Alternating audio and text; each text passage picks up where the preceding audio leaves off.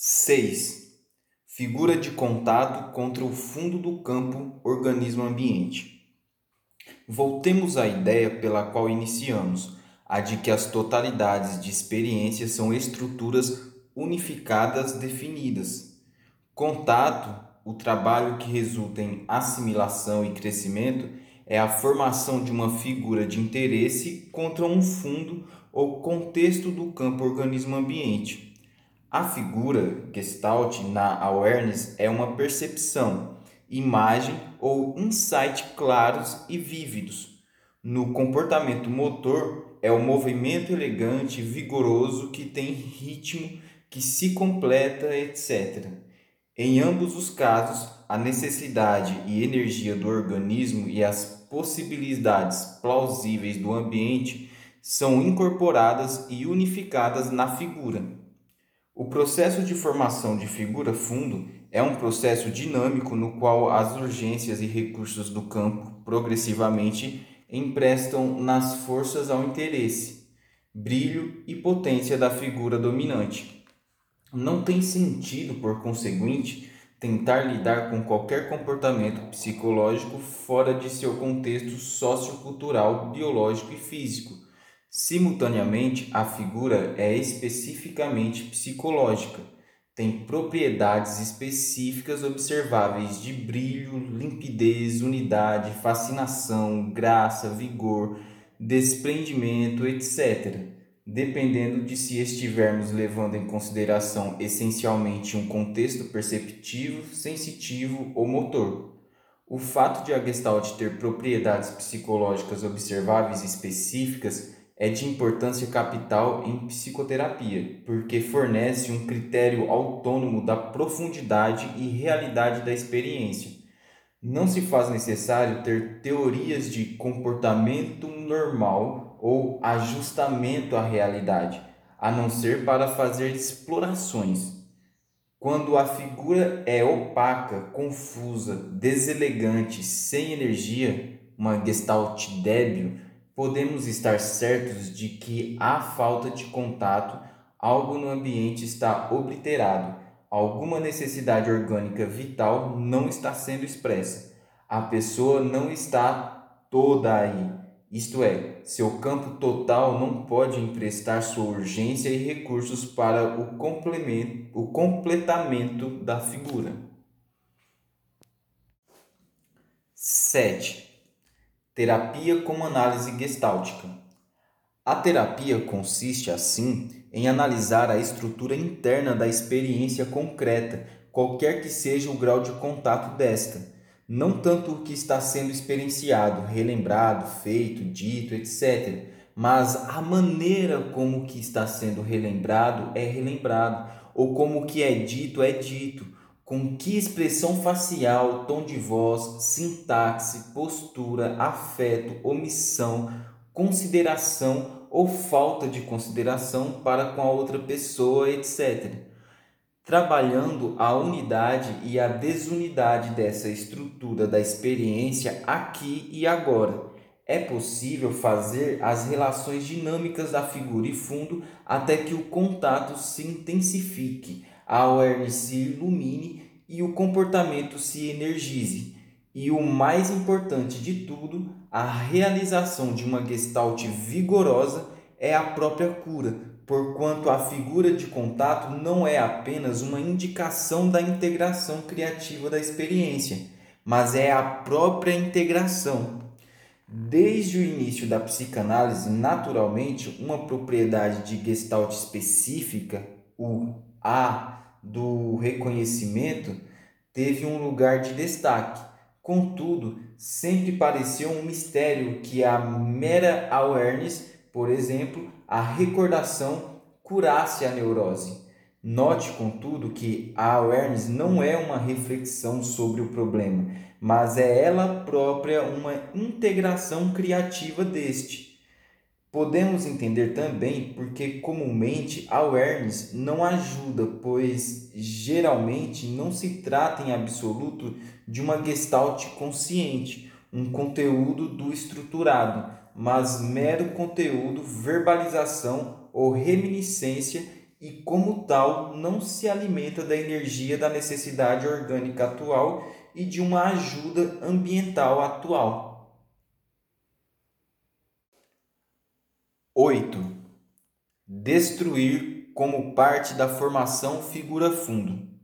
O processo de ajustamento criativo a novos materiais e circunstâncias compreende sempre uma fase de agressão e destruição, porque é abordando, apoderando-se de velhas estruturas e alterando-as que o dessemelhante torna-se semelhante.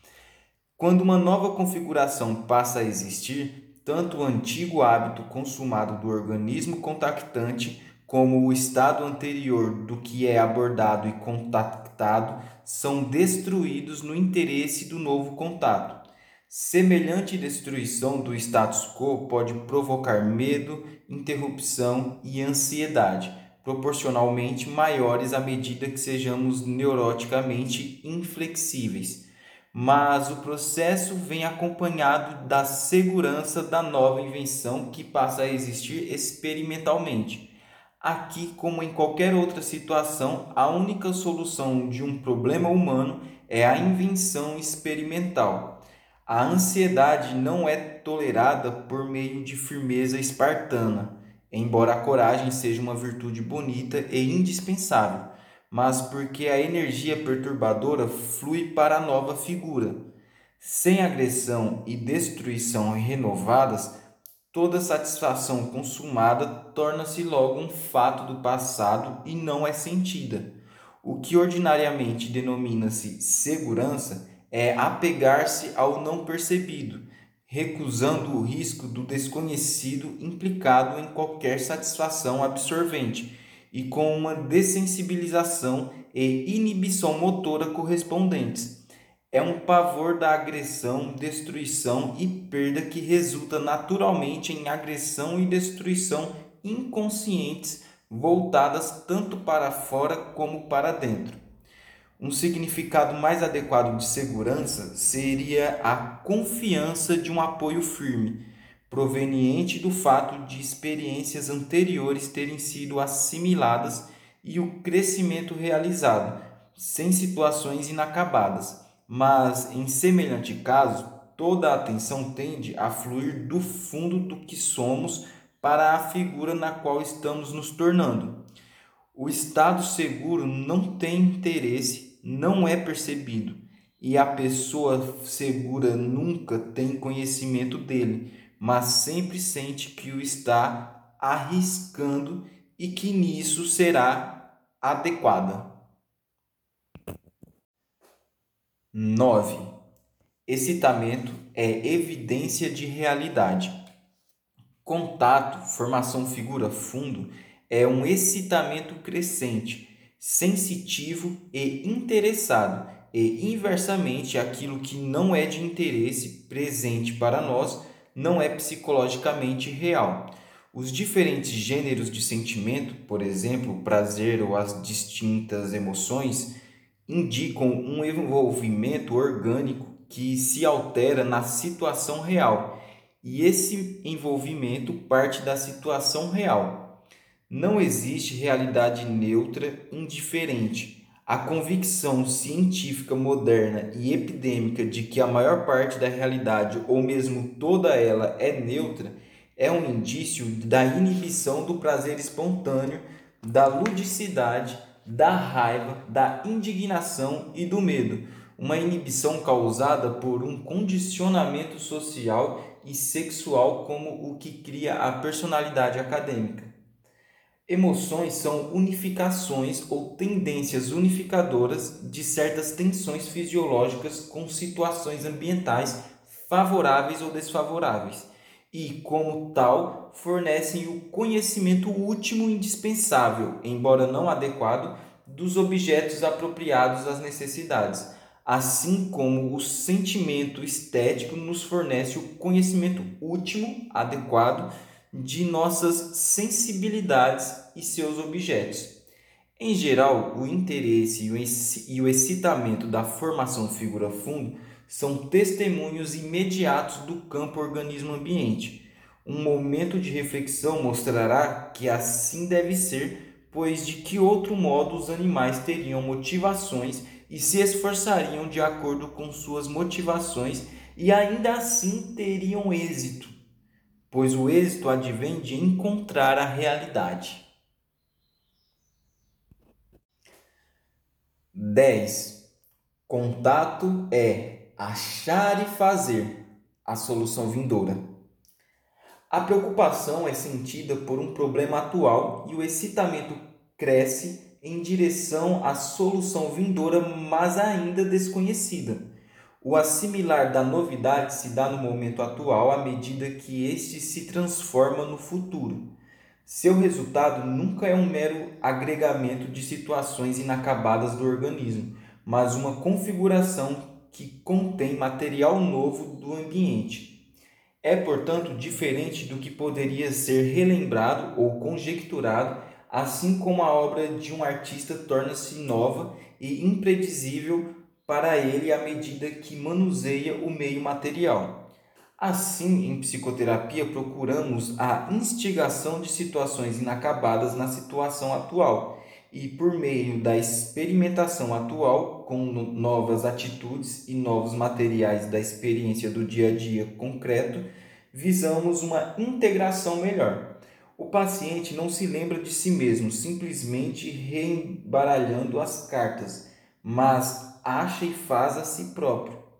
A importância de condições novas no presente era perfeitamente compreendida por Freud quando falava da transferência inevitável da fixação da infância para a pessoa do analista seu significado terapêutico não é de que se trata da mesma velha história, mas precisamente que ela é, re, é trabalhada agora de maneira diferente em forma de uma aventura atual. O analista não é o mesmo tipo de genitor, e nada é mais claro, infelizmente, do que o fato de que certas tensões e bloqueios não podem ser liberados a não ser que haja uma mudança real do ambiente que ofereça novas possibilidades. Se as instituições e os costumes fossem alterados, muitos sintomas recalcitrantes desapareceriam repentinamente.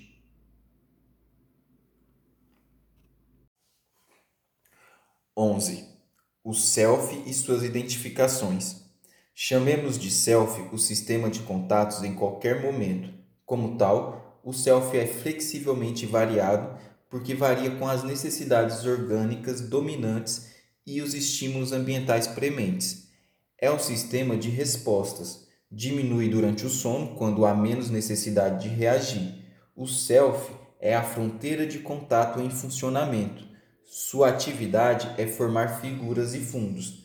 Precisamente contrastar essa concepção do self com a consciência ociosa da psicanálise ortodoxa, que tem como função ser mera espectadora, relatar ao analista e cooperar não interferindo, e da mesma forma as escolas parafreudianas revisionistas, por exemplo, os reikianos ou a escola de Washington, tendem a reduzir totalmente o self ao sistema do organismo ou à sociedade interpessoal estritamente falando, não são em absoluto psicologias, mas biologias, sociologias, etc. Contudo, o self é precisamente o integrador, é a unidade sintética, como disse Kant, é o artista da vida, é só um pequeno fator na interação total organismo-ambiente mas desempenha o papel crucial de achar e fazer os significados por meio dos quais crescemos. A descrição da saúde e doenças psicológicas é simples. É uma questão das identificações e alienações do self. Se um homem se identifica com seu self em formação, não inibe seu próprio excitamento criativo e sua busca da solução vindoura, e inversamente, se ele aliena o que não é organicamente seu e, portanto, não pode ser vitalmente interessante, pois dilacera a figura fundo, Nesse caso, ele é psicologicamente sadio, porque está exercendo sua capacidade superior e fará o melhor que puder nas circunstâncias difíceis do mundo. Contudo, ao contrário, se ele se aliena e, devido a identificações falsas, tenta subjugar sua própria espontaneidade, torna sua vida insípida, confusa e dolorosa. Chamaremos o sistema de identificações e alienações de ego. Desse ponto de vista, nosso método terapêutico é o seguinte: treinar o ego, as diferentes identificações e alienações por meio de experimentos com uma awareness deliberada das nossas variadas funções, até que se reviva espontaneamente a sensação de que sou eu que estou pensando, percebendo, sentindo e fazendo isto. Nessa altura, o paciente pode assumir por conta própria o controle.